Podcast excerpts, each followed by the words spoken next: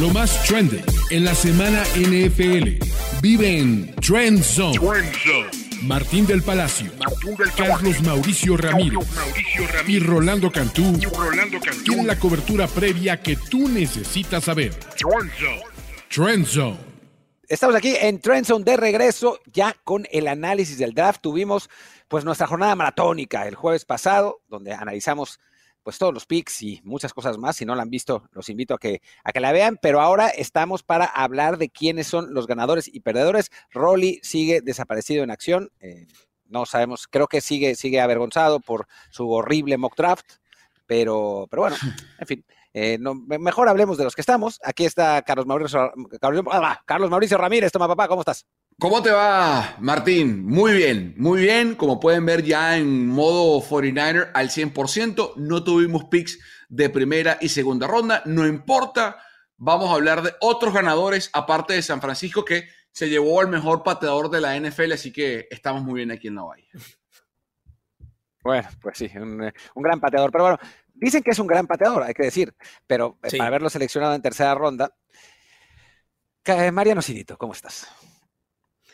El bigote de Jake Moody se justifica por su cuenta. Lo saludo a Toma Papá también. Martín querido, ¿cómo estás? Es una buena elección por el bigote del pateador, la de, la de los Niners. Contento, contento porque el día de hoy se firma la extensión de Jordan Love. Green Bay ha ya dado vuelta a la página, está armando el plantel para volver a competir alrededor de 2025, 2026. Me gusta dónde estamos yendo, así que contento con lo que sucedió en el draft y con mis ganadores y perdedores bien definidos ya. Yo ya sé quién no me gustó. Y bueno, pues eh, con eso vamos a arrancar. No vamos a hablar esta vez de Aaron Rodgers y de cómo los Jets le sacaron el, Hall of Famer a los, los, Packers. No, no vamos a hablar de nada de eso. Vamos a hablar de... ¿Nos lo sacaron o se los dimos? yo creo que se lo sacamos. Pero bueno, en fin, ya, ya tenemos, podemos ser, tenemos muchos meses para hablar de eso. Y del draft no, del draft tenemos hoy. Así que vamos a hablar de los ganadores y perdedores y arranquemos con Carlos Mauricio Ramírez. ¿Quién es tu ganador? A ver, yo, ustedes saben que a mí no me gusta irme por lo obvio, por el carril fácil, porque hay, creo que hay un equipo que evidentemente todos coincidiremos ganó en el draft. Yo quise pensar un poquito eh, outside the box, fuera de lo convencional.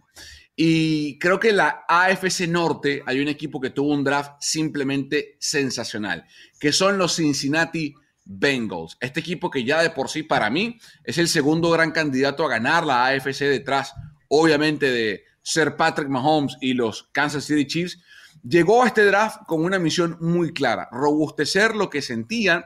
Eh, este equipo era su, no debilidad, pero tal vez darle más municiones a quien para mí es el mejor coordinador defensivo de la AFC, que es Lou Anarumo. Vamos a repasarlos. Primero, Massey Smith, eh, perdón, primero, estoy pensando ya en el perdedor que es Dallas.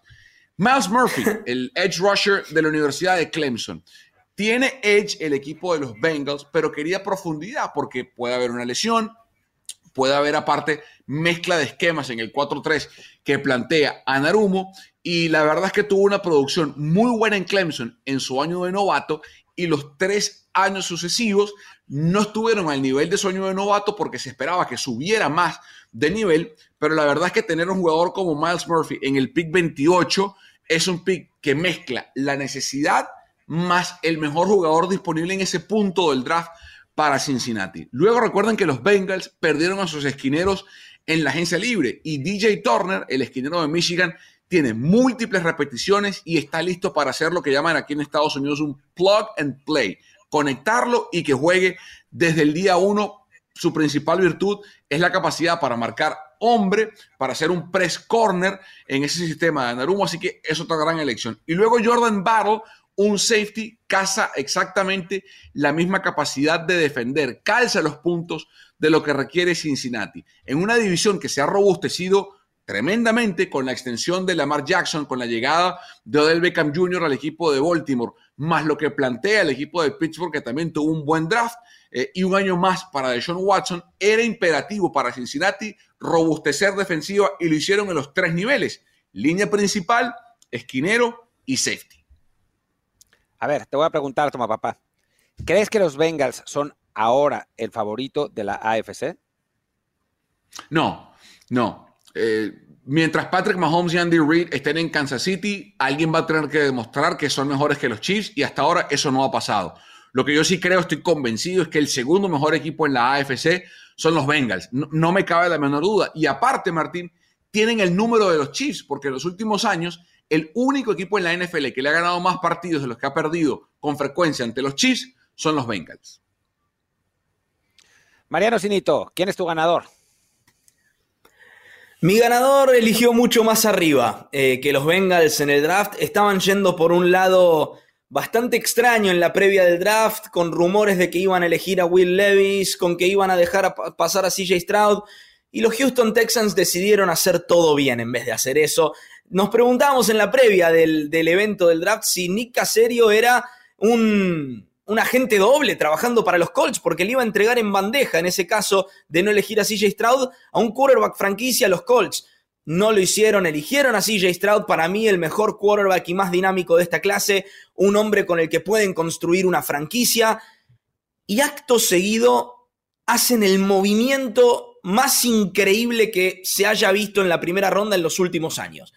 Fue a hacer un trade hacia arriba con los Arizona Cardinals para elegir tercero, otra vez, y llevarse al mejor jugador defensivo del draft, Will Anderson Jr. Con eso, ¿qué aseguraron los Texans? Dos piedras fundacionales en cada lado del ovoide para construir a futuro. CJ Stroud como hombre que puede comandar el equipo, ser un líder. Eh, obviamente el mariscal de campo sigue siendo la posición más importante en el emparrillado, así que es una elección que puede cambiar la franquicia en absoluto, pero no hay que minimizar la elección de Will Anderson Jr. Es un jugador que debutó como freshman titular en Alabama. Lo decimos siempre, que un freshman sea titular en Alabama, un jugador de primer año, con Nick Saban, es mucho decir, es muy difícil que Nick Saban confíe en los jóvenes. Tenés que ser muy bueno, tenés que ser muy líder. Will Anderson es las dos cosas. Producción, talento y proyección a futuro todo lo que le gusta a los equipos de NFL lo tiene Will Anderson Jr.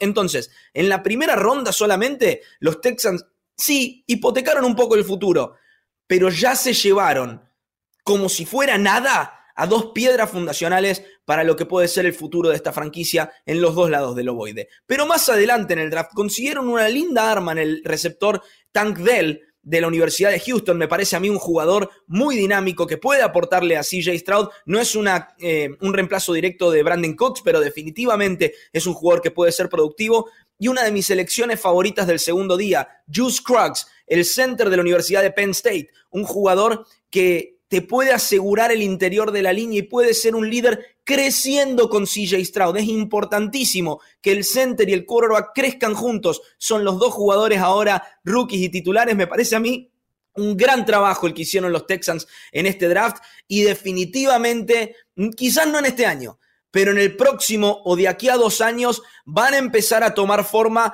para pelear la división. A ver, Mariano, te pregunto lo siguiente. ¿Te parece que CJ Stroud es el mejor coreback de esta generación? ¿De su, de su clase? ¿De esta clase? Sí. Sí. Bryce Young le ganó la pulseada con Carolina por cómo testió en las entrevistas.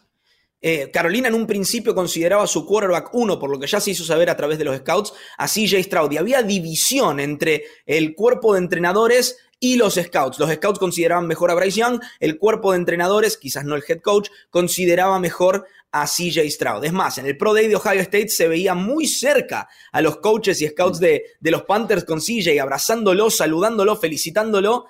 En las últimas horas previas al draft eso cambió, lo reportábamos aquí en Mundo NFL, y, Bryce Young terminó siendo el quarterback uno. Pero en cuanto a las medidas, en cuanto al brazo, en cuanto al test de los ojos que uno ve en, el tape, para mí CJ Stroud era el quarterback uno de esta clase. Oye, Martín, te pregunto yo a ti, les pregunto a los dos.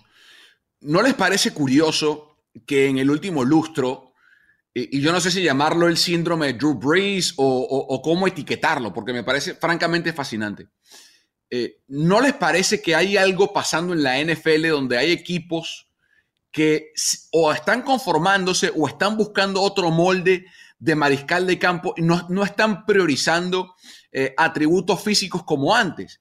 Porque, por ejemplo, sin ir muy lejos, ¿eh? en el último lustro, Baker Mayfield fue pick uno del draft sin ser un espécimen físico imponente. Kyler Murray fue pick número uno del draft, exactamente lo mismo. Ahora Bryce Young es pick número uno del draft, mismo molde. Eh, y, y, San Francisco terminó el año pasado jugando con Brock Purdy, que tiene un molde parecido, más allá de que fue el pick último del draft. Pero quedándonos con los que han sido pick uno, ¿a qué se debe esto? Eh? Porque esto hace 10 años era, era imposible, impensable que un mariscal de campo de menos de 6 pies o de apenas 6 pies fuese el pick uno del draft. yo creo que tiene mucho que ver con el, cambio en el molde en general de los, de los corebacks, ¿no? Ahora, eh, principalmente se buscaban esas características físicas porque eh, no se privilegiaba tanto la movilidad como ahora, ¿no? O sea, creo que, que el poderse mover en, eh, dentro de la bolsa, fuera de la bolsa, es, es una de las pues una de las armas principales de los, de los corebacks, ¿no? Y creo que estos eh, mariscales de campo más pequeños tienen, tienen esa, no sé si esa facilidad, pero digamos que al haber cambiado las prioridades, si tienes un coreback más chico que se pueda mover, tienes ventaja, ¿no? No necesariamente me refiero a un coreback corredor, porque no, no es eso, sino móvil. Que es, que es una cosa distinta. Antes eran un poco como estatuas, ¿no? Esa, ese prototipo del, del coreback de 1,90 de estatura que está parado en la bolsa y lanza. Creo que como ha cambiado el juego, ya no es, ya no es viable, ¿no? No, yo, yo se lo entiendo, pero Martín, Lamar Jackson es más alto y más fuerte, Patrick Mahomes es más alto y más fuerte. Josh Allen es más alto y más fuerte. Joe Burrow es más alto. Bueno, Joe Burrow es la excepción porque fue el pick uno del draft. Pero, claro. y, tu punto es muy válido. Pero es que ninguno de los que he mencionado, al menos en, en, una ventana ya casi, insisto, de un lustro, ni, ni Murray ni Baker Mayfield han sido exitosos. Y en parte es por sus limitantes físicas. Pero bueno. Sí. En fin. Veo algo similar y fíjense cómo van cambiando las filosofías, perdón, pero cómo cambia la filosofía de ciertas franquicias. Pensar que Denver 10 años atrás hubiera tenido un quarterback como Russell Wilson, que también tiene medidas bajas, cuando Denver siempre favoreció la idea de clonar a John Elway, de elegir quarterbacks gigantescos, muestra justamente esta tendencia, que de a poco van mutando hasta las, las, lo ideal que, que considera una franquicia, ¿no? Eh, repito, Denver favorecía a las torres. Hoy tienen un quarterback que podría haber sido shortstop en, el béisbol de grandes ligas. Dicho esto, y ya para, cerrar el tema, los mejores quarterbacks de la liga siguen siendo los altos, por el momento. ¿no? O sea, sí, si estamos hablando del top 5 de quarterbacks de la liga, de acuerdo. son todos, son todos eh, prototípicos, ¿no? Ya no sé, prototipos en cuanto, a estatura y físico. Pero bueno, pasemos al, siguiente ganador, que me duele en el alma eh, decirlo, eh, y me parece que tiene un asterisco, pero pero para mí son los Patriots. O sea, creo que los Patriots, sobre todo en las primeras dos rondas, fueron muy, pues hicieron lo que tenían que hacer, ¿no? Después del, draft rarísimo de la, de la, temporada pasada, donde eh, Belichick seleccionó a Cole Strange, eh, un, eh, dinero que en principio estaba destinado a la tercera ronda. En este año aprovecharon que pues los otros equipos dejaron increíblemente pasar a Cristian González, que probablemente haya sido el mejor cornerback, de esa clase. Eh, incluso hicieron trade down y aún así les cayó. Eh, además, en una división complicada esta temporada, donde van a tener que enfrentar a Josh Allen, a Aaron Rodgers y a un Tua que, bueno, pues no sabemos muy bien cómo va a estar, pero si está sano, pues es, peligroso también por, por ahí. Tiene a Tyreek Hill.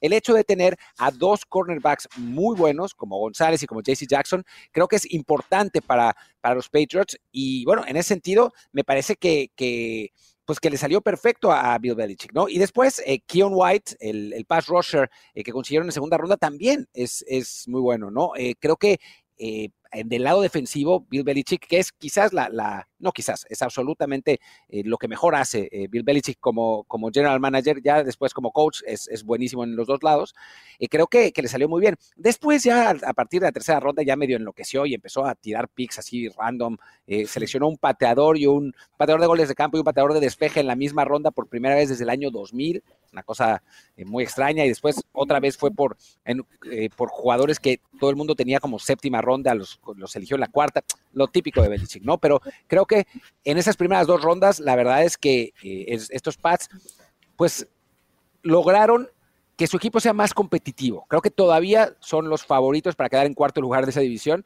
pero más competitivos sin duda van a ser. Y, obviamente dejamos por fuera al que los tres consideramos fue el, el, ganador unánime del draft, que fueron los Philadelphia Eagles, porque, a ver, eh, eh, lo, que está a la vista, pues obviamente no necesita anteojos. Em, lo que han hecho los Eagles, tomando a la Universidad de Georgia en pleno tiene mucho sentido. Es una universidad que ha dominado el fútbol americano colegial en los últimos tres años de punta a punta. Es la nueva dinastía del fútbol americano colegial de la mano de Kirby Smart. Es un equipo justamente eso, muy inteligente en la forma de draftear, en la forma de reclutar para ensamblar eh, lo que ha sido un programa absolutamente dominante hay que verlos ahora sin Stetson al mando, porque es un mariscal de campo prácticamente profesional que estaba al mando de los controles de una ofensiva universitaria. Claro, eh, digo que los Eagles han sido muy inteligentes por lo que ha ensamblado Kirby Smart en, Georgia. Y, el único puesto, Mariano, que parecía, que parecía ser perfecto para que Jalen Carter encajara y que sus, eh, sus problemas extracancha fuesen controlados, fuesen minimizados, era Filadelfia por los jugadores que tomaron en el draft el año pasado y por Jordan Davis, por Nakobe Dean. Ahora la presencia de Nolan Smith en la mano. Traen a DeAndre Swift en un cambio desde, desde Detroit. Eh, y lo que han hecho ha sido simplemente espectacular. Y Harry Roseman confirma por qué eh, es el mejor ejecutivo de la liga. Lejos, lejos. O sea, decirlo aquí en este video que Howie Roseman es el mejor ejecutivo de la liga y que los Eagles por consecuencia tuvieron el mejor draft sería ponerse una gorra arriba de la gorra es obvio, se cae de Maduro eh, y Georgia realmente ha tomado el lugar de Alabama, en especial ahora, después de la salida de Nick Saban, ha tomado el lugar de Alabama a la hora de reclutar también. Eh, ha superado también Ohio State en ese sentido. A Ryan Day le ha costado mucho el, el, mundo de Ohio State a la hora del reclutamiento comparado a algunas otras universidades. Creo que en este momento Georgia no solamente es el equipo que mejor juega al fútbol americano universitario, sino que también el que mejor recluta. Y va a ser así por un tiempo. Yo creo que, Kirby Smart ha encaminado este programa de los Bulldogs y va a tener un tiempo largo de dominancia en el SEC porque LSU está lejos, Alabama está en declive sin, sin Nick Saban, no creo que tenga un gran equipo este año comparado a los años anteriores, va a ser competitivo igual. Y, con la inclusión de Texas, en, otro, en, otro, en, otro momento hablaremos de, college football, pero aquí estamos con los perdedores del draft. Perdón, es, mi, pasión, es mi pasión. Le apasiona, le apasiona la, Así que vamos, vamos con los perdedores. Arranquemos. Eh, Carlos, ¿cuál es el tuyo? Bueno, yo voy a ser breve. Voy a ser breve. Dallas Cowboys perdieron en el draft. ¿Por qué? Porque las necesidades obvias que tenían en el draft no fueron resueltas con jugadores élite. En un draft es verdad, tienen a Massey Smith, un buen nose tackle de la Universidad de Michigan, va a aportar cosas en el juego terrestre, pero es suficiente como para frenar a su principal rival de la división, que son los Eagles. Lo dudo. Hay que ver cómo la junta entre Massey Smith, que es un monstruo de jugador de fútbol americano, lo vimos en Michigan, lo que pudo hacer, eh, cómo se puede conjuntar con Micah Parsons en esa línea 4-3 del equipo de los, de los Cowboys. Pero la principal necesidad que tenía este equipo para mí estaba en darle una herramienta mejor, no solamente suplantar a Dalton, a Dalton Schultz, sino elevar el juego de tight de los Cowboys y se conforman con tal vez el quinto o sexto mejor ala cerrada en Schoolmaker, un jugador, una clase repleta de alas cerradas talentosos. ¿Dónde quedó la agresividad de Dallas? ¿Dónde quedó el espíritu competitivo de, y empresarial de Jerry Jones de subir en el draft para tomar a uno de los mejores a las cerradas. Estaban ahí disponibles todos y Dallas prefirió quedarse con los brazos cruzados y dejar que les cayera eh, un jugador como Schoonmaker que el año pasado promedió 2.12 yardas por eh, recepción después de la recepción eh, en la Universidad de Michigan. Entonces, luego de Barmion, Overshawn es un pick interesante para aportar en la posición de Edge otra vez en la línea defensiva. Se hace una buena yunta con Micah Parsons puede ser algo interesante. Eh, a Vilemi Fejoco lo vi con frecuencia en la Universidad de San José State, acá muy cerquita de la casa. Es un atleta impresionante, pero de nuevo, testeado en, una, en una conferencia mucho más débil. Y el pick de Sim Richards a mí no me gustó, porque es un pick de un jugador que ya mostró limitantes en la Universidad de North Carolina, en una posición en la que los Cowboys también tienen necesidad para mover la línea ofensiva y, apuntalar el juego terrestre y proteger mucho más a un mariscal de campo ya limitado para mí como Dak Prescott. Tenían la posibilidad en posiciones de profundidad de ser mejores y hoy los Cowboys, la verdad, es que no son, no son infinitamente ni mucho mejores a lo que eran al momento de entrar en el draft. Mariano, ¿tú cómo ves a, los Cowboys esta temporada? ¿Están como para pelearle a Eagles o más bien para buscar entrar como, como comodines a playoff?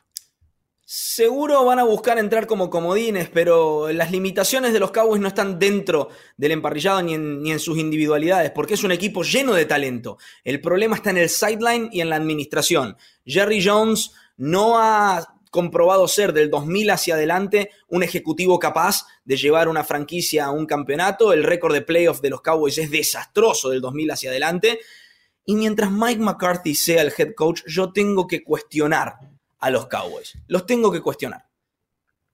Bueno, es, algo que tú no has estado en Trenson en, estos años, pero es algo que hemos dicho constantemente. El único que, la, que, defiende a McCarthy normalmente era Rolly, y creo que ahora ya no, no, ni siquiera va a estar, ni siquiera va a estar en ese, en ese plan defensor. Pero bueno, a ver, Mariano, tu perdedor. No se trata solamente de tener muchas elecciones o pocas, porque estos broncos que son para mí los perdedores del draft no tenían muchas. Eh, no tenían una primera ronda debido al trade de Russell Wilson, no tendrán primeras rondas más adelante por el trade de Russell Wilson y se debe un poco a eso. Entiendo la, esperanza renovada con Sean Payton y que Sean Payton, pueda cambiar el semblante de esta franquicia, volver a poner en camino a, a un Wilson que realmente la temporada pasada jugó muy mal para sus capacidades, pero lo que hicieron en este draft realmente no me convenció. Marvin Mims va a llegar como una opción 3 o 4 a una sala de receptores que tiene Denver llena de talento, considero que podrían haber elegido un jugador en otro lugar eh, que, que, pueda ayudarlos un poco más, en especial a la defensiva, e invertir en un ala abierta más adelante, ya que este draft era una clase muy profunda de talento de receptores. Luego eligieron a Drew Sanders de la Universidad de Arkansas, un jugador dinámico que, que fue All American, que llega lejos eh, en, el front seven de lado a lado, ¿sí? Tiene gran explosión en cuanto a velocidad, pero que le cuesta en cuanto a las lecturas y eso en la posición de linebacker es algo que tarda en desarrollarse en la NFL y los Broncos necesitan un linebacker ahora, no necesitan un linebacker de acá cinco años y que se desarrolle. Entiendo que el que draftea por necesidad pierde por obligación, me gusta esa frase que usa Toma Papá y es muy cierta, pero había jugadores más listos para ser titular que Drew Sanders. Y no considero que el valor posicional esté ahí con él.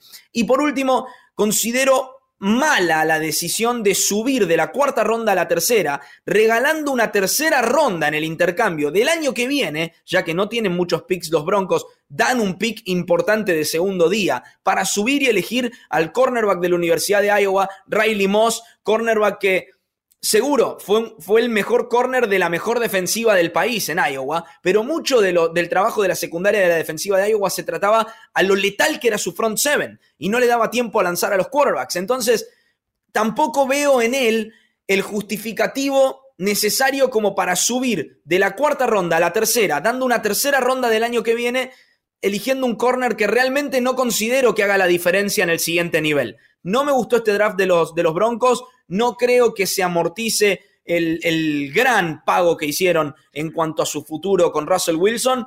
Y este equipo para mí está lejos todavía de competir en la AFC Oeste. De hecho, creo que los Chargers hasta están un paso adelante todavía de estos Broncos. No, más bien. O sea, creo que los Chargers están varios pasos adelante que, los Broncos. Sí, ni mencionar los Chiefs, que obviamente son el candidato yo, coincido con Mariano, eh, Martín, creo que la única, la única esperanza que, tienen mis queridos amados Denver Broncos de hacer algo este año y en el futuro es que funcione Sean Payton. O sea, si Sean Payton puede arreglar al equipo, listo, no pasa nada y, y, avanzarán y seguirán siendo segundos de la división detrás de Kansas City. Pero hay tanta disfunción en Las Vegas y tanta incertidumbre con el front office slash entrenador en jefe en Los Ángeles, que si Sean Payton puede voltear la situación rápido, que lo hemos visto pasar en la NFL, eh, con el talento que tiene Denver, eh, a lo mejor cambian incluso este mismo año, pero veremos. Veremos. Y bueno, pues ahora me toca a mí con los perdedores y sé que a tu papá no le va a hacer mucha gracia eh, lo, que, lo que voy a decir, pero para mí uno de los grandes perdedores de ese draft fueron los Niners. Fueron los Niners no tanto por lo que seleccionaron en el draft, o sea, no me voy a ir con la finta de haber seleccionado un pateador en tercera ronda, que sí es un pick lamentable, pero no por eso te hace perdedor, sino porque hay que poner, o sea, por una razón los Niners estaban eligiendo en la tercera ronda, y eso es por en muy buena medida por el pick de Trey Lance, por el trade de Trey Lance, ¿no? O sea, los recordemos que hace un par de años los eh, Niners subieron al número 3 del número 12 para llevarse a Trey Lance. Y Trey Lance por el momento no ha funcionado, ¿no? Ha sido un, coreback, eh, un desastre de pick hasta el momento. Sí, ha estado lesionado y lo que quieran, pero la realidad es que no ha funcionado.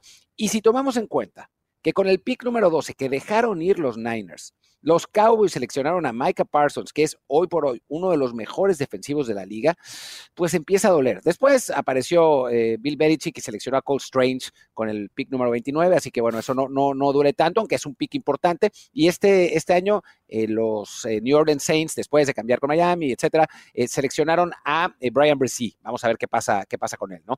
Y después con Christian McCaffrey fueron un pick de segunda, uno de tercera y uno de cuarta ronda. Entonces ahí quedaron limitados los Niners, ¿no? Me parece que, obviamente, si hubiera salido el pick de Trey Lance, estaríamos hablando de otra cosa, pero la capacidad de renovación quedó seriamente limitada por el error que hasta el momento es ese trade, el, trade de Trey Lance. Y en el caso de McCaffrey, es un trade que le funcionó a San Francisco. Eh, McCaffrey anduvo muy bien eh, cuando, eh, desde, antes, pero desde el momento en que se fue a los Niners, pero la realidad es que lo habían seleccionado para ganar el Super Bowl, lo habían tradeado para ganar el Super Bowl y no lo ganaron. Entonces, en ese sentido, duele también. ¿Estás de acuerdo, tu papá, o me vas a reclamar algo? No, estoy totalmente, no, estoy en total desacuerdo, total desacuerdo. Eh, creo que hubo equipos que tuvieron, creo que hubo equipos que tuvieron peores drafts. Eh, San Francisco apostó por un mariscal de campo y ver, eh, cuidado. Bryce Young tiene 21 años, CJ Stroud tiene 21 años, Trey Lance tiene 22 nada más. O sea, sigue siendo un jugador tremendamente joven. Y tú lo dijiste, Martín, lamentablemente la lesión, el año pasado era el año para Trey Lance de establecerse y un accidente como una fractura de tobillo que le puede pasar a cualquier jugador descarriló por completo su, temporada. Eh, yo creo que podremos decir que fue un, será un bust si este año, estando sano y ya con tres años en el sistema de Shanahan, al menos intelectualmente, porque tiene, será su tercer año bajo la enseñanza, el tutelaje de, de Kyle Shanahan, si este año eh, con la salud por debajo de sus piernas, ya establecida, con Brock Purdy lesionado y con ventaja para él tomar el puesto titular, y con Sam Darnold, que yo creo que de los tres es el más talentoso de todos, pero el que siendo un pick 3 de draft y estando, habiendo estado sano, sano, salvo la mononucleosis que le dio con los Jets, por ejemplo, que es, un, es la gran lesión que ha tenido eh, o que lo apartó más tiempo en la NFL. Si Trey Lance con todo eso no puede ganarle el puesto a Purdy o a Sam Darnold, ahí sí estoy de acuerdo contigo, fue una mala decisión, mal pick, mal draft, pero creo que no hemos visto suficiente todavía de Lance por lesión como para decir, sí, fue un boss y fue un desastre. Y lo de McCaffrey... Mark my words, mark my words. Sam Darnold va a ser el titular esta temporada de los San Francisco 49ers. Y lo va a hacer bien, lo va a hacer mejor que Brock Purdy y lo que ha jugado Trey Lance. Puede ser. Si Shanahan corrige a Sam Darnold, es un, eh, ya está, denle la presidencia. Y, ojo, eh, porque los últimos seis, partidos, los últimos seis partidos. pero es que, ojo, los últimos seis partidos de Arnold el año pasado con Carolina fueron muy buenos porque en parte corrió el sistema de Shanahan. Y el entrenador en jefe que corrió esa ofensiva es ahora el coordinador defensivo de los, de los Niners, que es Steve Wilkes, que fue el coordinador, el entrenador en jefe de los Panthers el año pasado. Pero bueno, y con lo del pateador Martín, perdóname, perdóname, perdóname. Todos los equipos de la NFL que no tienen un pateador solvente tienen migraña. Migraña. Esa posición que mucha gente subestima. No, ya, no, ¿quién? Bueno, Robbie Gold. ¿Quién? No está más. No está más. No está más. Robbie Gold no está más. 41 años y dijo, no más, no juego más aquí, ah, me voy. Ese es el tema. No, claro, no va más Robbie Gold. Pero igual no seleccionas un pateador en tercera ronda, por Dios. O sea, ¿quién selecciona? El, o sea, el, último, el, último, que me acuerdo así de alto es Roberto Aguayo y fue una catástrofe, fue un desastre absoluto. Está bien, pero tú no, pero tú no puedes decir que porque los, los Buccaneers eligieron a Aguayo en el pick 60 y pico. Hace cuatro años, el pick de Moody es un mal pick. O sea, siempre sale mal, siempre sale mal seleccionar esos pateadores. No, desde Janikowski, creo que, creo, que desde Janikowski no sale, no, no sale bien un pick así. Bueno, pero Sebastián Janikowski fue un buen pick de, primera ronda, fue Sebastián Janikowski y le funcionó a los Raiders. Martín. Dependerá de algo. Cuando tienes un. Mira, cuando tienes un mariscal de campo que es una incertidumbre, que es el caso de San Francisco, y a lo mejor tienes problemas para anotar puntos cuando llegas a la zona roja, porque puede ser un issue, no puedes tener ese problema más un problema en el pateador. Listo, el mejor en el draft, venga a San Francisco, viva por siempre Jake Moody. para que funcione. Yo le voy a decir algo.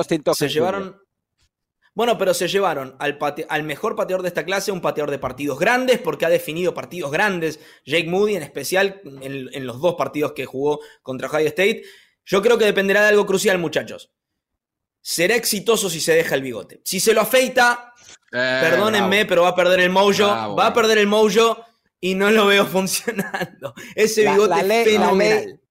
La ley Garner Minshew. Bueno, en fin, muchas gracias, muchas gracias a todos, muchas gracias Mariano, muchas gracias Toma Papá. Véanos en Trenson, eh, yo creo que vamos a volver, y esto no lo sabe nadie, pero yo creo que vamos a volver con eh, un programa sobre el schedule release, que ya es muy pronto. ¡Opa! el calendario, creo, ya, ya lo veremos, pero si no, estaremos con ustedes pronto. Yo soy Martín del Palacio y nos vemos muy pronto con más y mejor NFL. Chao, chao.